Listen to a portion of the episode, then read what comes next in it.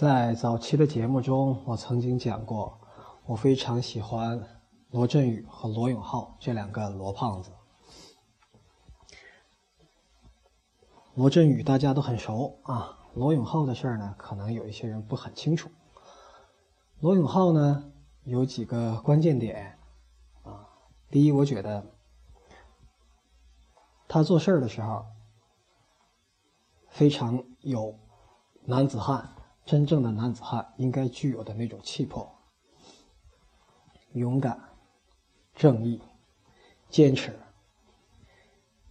那罗永浩啊，罗永浩在自己描述他对社会造成的影响的时候，有这么一段话：他在海淀剧场的演讲呢，啊，累计被下载、被播放，啊，应该是一千万次以上。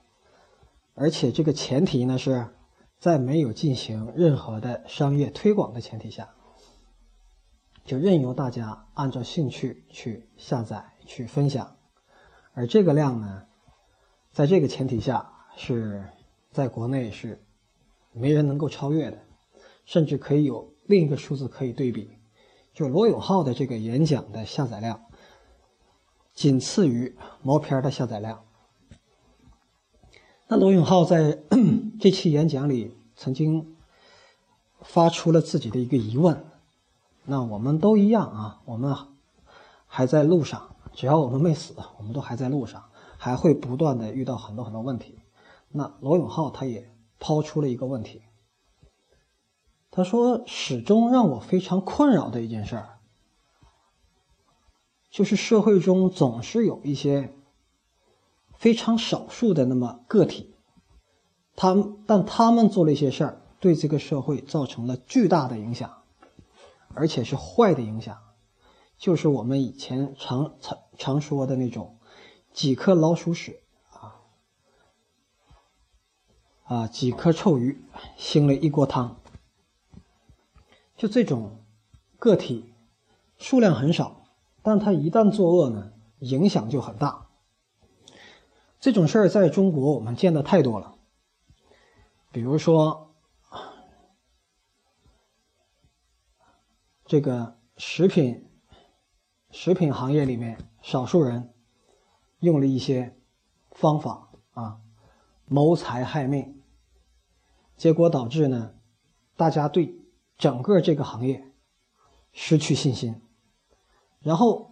不断的有这样的行业让我们失去信心，最终导致我们对这个国家、对这个民族，甚至对身边的人失去了信心。但如果我们仔细去探究的话，这些是少数，它不是多数。但要命的就是，就是这少数的确给多数和全体造成了不良的巨大的影响。罗永浩的疑问就是：像这事儿，我一直没想出办法来解决它，怎么怎么去办呢？而事实上呢，其实罗永浩是有答案的，但他自己呢还没有察觉这个答案。因为罗永浩曾经成功的干过类似的事儿，大家都还记得罗永浩砸西门子冰箱这事儿吧？砸冰箱，罗永浩就一个人啊，把自己家冰箱带到西门子公司楼下，然后在媒体记者面前、摄像机前、照相机前，抡起大锤砸冰箱。他一个人一台冰箱，借用媒体的力量，后来逼迫西门子做出了诸多的、诸多的动作，然后呢？那段时间，至少是那段时间，西门子的品牌形象是大受影响。所以，如果西门子当时办的事儿是罗永浩当时所犯愁的那种事儿，说总有这些没良心的人啊干坏事儿，影响全社会，但影响又那么大，那罗永浩自己砸冰箱这事儿，就是对这种现象唯一的，我认为是唯一的。最有力的还击和遏制手段，只是罗永浩自己还没认识到。在我的视角看来，砸冰箱这事儿，它的意义非常非常重大，因为它是一个独立的个体，去对抗一个跨国公司，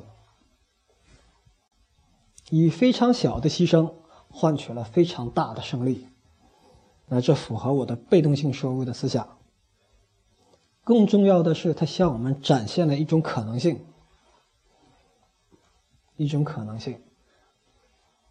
可以推广为，可以推导为，任何小的个体，在合适的情况下，可以撼动巨大的巨无霸。在我青春期的时候，曾经读过一本书，地摊买的啊，叫做，啊，书名大概叫做，在中国什么样的人过好日子。他列出了若干的行业，然后进行排序，很有道理的哦。比如说排排名靠前的，啊，应该是房地产、医药啊，啊，然后当时记者也是排在前面，相当于媒体嘛，然后逐级的排下来，那这就形使我形成了一种思维啊，促使我形成一种思维，就是说。首先，不同行业啊，它的发展的速度，呃，不一样，啊，现存的状况不一样，所以你选在不同的行业里呢，选择在哪个行业，这个很重要。后来发现呢，哎，其实这不是事情的本质哎，并不是说行业的不同造就了，呃，你生活水平的不同，而是不同行业它实际上执行的是不同级别的规则。那怎么说呢？我们再扩展一下啊。如果说你今天是个员工，你可能对你的老板是又爱又恨的，因为你要靠他给你发钱，但你又不希望他总让你加班。我们现在看到手机里有很多游戏是发泄的，是用来打老板的，这是员工对老板的这个状况。那老板有没有怕的呢？那员工和老板之间是一层关系，因为老板用的规则，哎，和员工用的规则不一样。老板有没有怕的呢？那作为一个企业家，他要怕的东西很多，工商税务司法都得怕，啊，他要一个做一个很成功的企业家，他必须要跟政府打交道，而且呢，还得保持合适的距离。那么，那政府有没有怕的呢？呃，逐级往上推，你发现各国政府最让他们犯愁的事儿，而且他们必须联合起来干的事儿，是什么呢？是恐怖主义。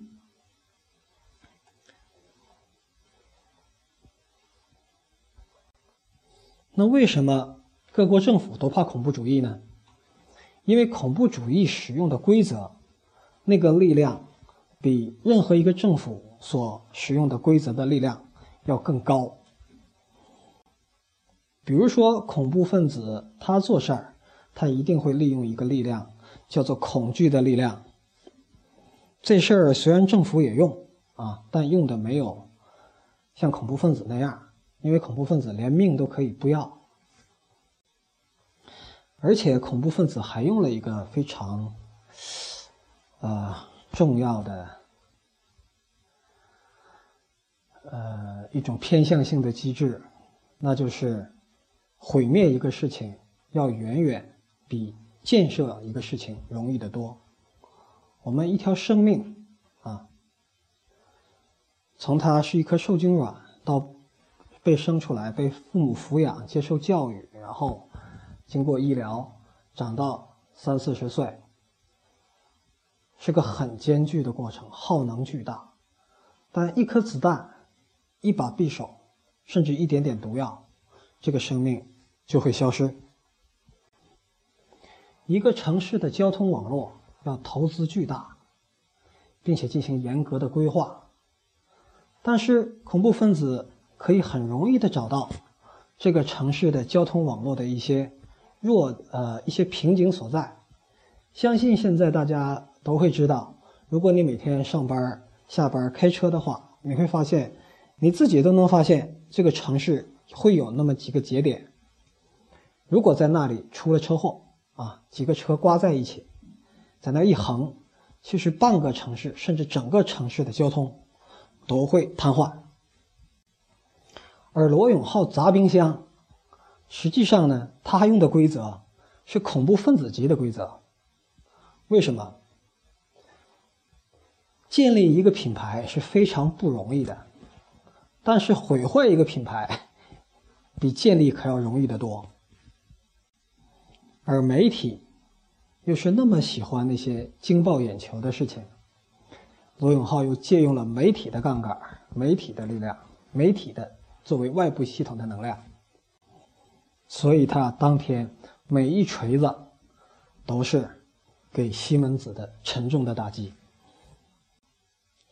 我们在做事情的时候。也在默认的情况下，在我们不知觉的情况下，在执行着某一个层级的规则。你当前在执行的是什么层级的规则？为什么你要执行这样的规则？有没有更好层级的规则你可以去使用？这个就是被动性收入的思维之一。那今天是四月一号，我在之前曾经做过预告，我说，因为在快速增长的听众的群体中，总有那么几个人让我觉得很受伤、很不爽，让我开始怀疑，我把这些内容发给了谁？是不是发给了平常我很讨厌的那种人？所以当时非常的气愤，做了一个感性的判断，就是与其往外发，但可能发到自己非常厌恶的那种人手里，进而他拿到相应的东西，比如说这里面我对战争的抽象，对死神的抽象，然后他再反过来。用到其他人身上，我岂不是给这个社会添乱吗？所以当时做出了预告，我说这节目以后不更新了，不对，不是不更新了，是不公开发了。我要对把这个东西给谁，要有一个至少有一个初步的判断，不是每个人都可以随意的得到。不经筛选的得到。那期节目发出之后，我得到了相当多的反馈，空前多的反馈，之前从来没那么多。有人说我是动用了这种让别人知道他马上要失去才会珍惜的机制，其实还真没这意思啊。但是这反馈真的很多，我看到了相当多的人开始跟我沟通。虽然可能字很少，就是你这节目不错，我希望你能继续更新下去。啊，有的人字很多，说你不要关注那些数据，其实各个台都那样。有的人还给我分析，说其实大家不是没有没有这个感受，也不是觉得这个节目不好，而是大家没有形成相应的点赞和转发的习惯。无论怎么说，无论如何，你们的心意我感受到了。而过了这么多天，我那个生气的劲儿也降了不少。所以呢，今天我不会把所有的节目删掉，但是我一定会做出做出改进。哪些改进呢？我会删掉对战争的剖析那一集。其实，在每一集里都夹杂了很多很多，都散布了很多内容。这些内容集中起来的话，我跟大家讲，杀伤力是非常非常大的。而战争这一期，我打算把它删掉。然后呢，我会建一个微信的公众号。那有一些像战争的解析这种节目，啊，会在微信公众号里去发布，不会再随意的。公开的发布出来，还有呢，未来的节目呢还会继续的更新下去，形式会有一点点变化。我会请啊加入到我这个群里的，我发现这个群里真的是藏龙卧虎哎，不仅分布在各个行业，而且高校里面的人很多，有很高的教育背景的人很很多，然后每个人他都有自己的一套值得跟大家分享的内容，所以我开始。请他们也在录呃做录音，然后以后这个节目里就不不光是我一个人在讲了，我会陆续的把呃大家认为都比较有价值的内容，通过这个号码，通过这个电台公布出去。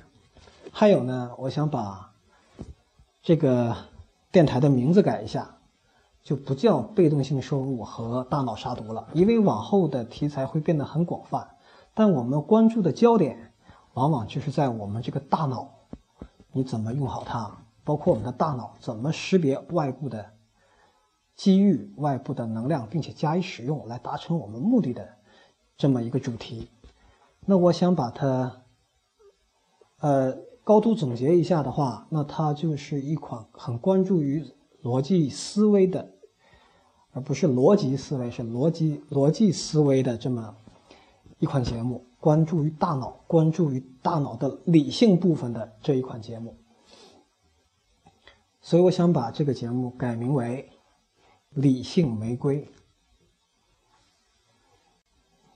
那对于那些啊少数的，但却做出坏的影响的人来讲，他们的确击中了我，甚至伤害了我的情感。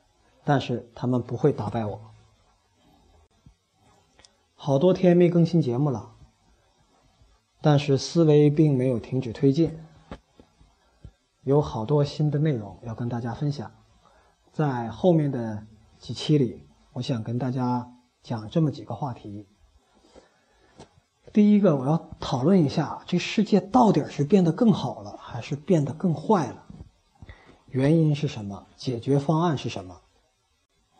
然后呢，我想讲一讲，跟大家讲一讲，大家当前比较感兴趣的啊，很多人已经采取了操作的，就对当前的股市和楼市，以我的理论分析，我是怎么去看。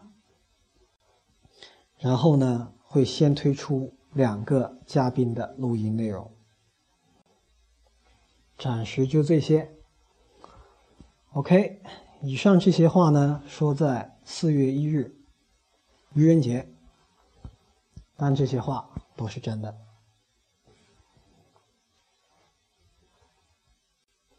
从今天开始，我们就共同继续前进，共同进一步的深入探索。好的，谢谢各位，这集就到这里。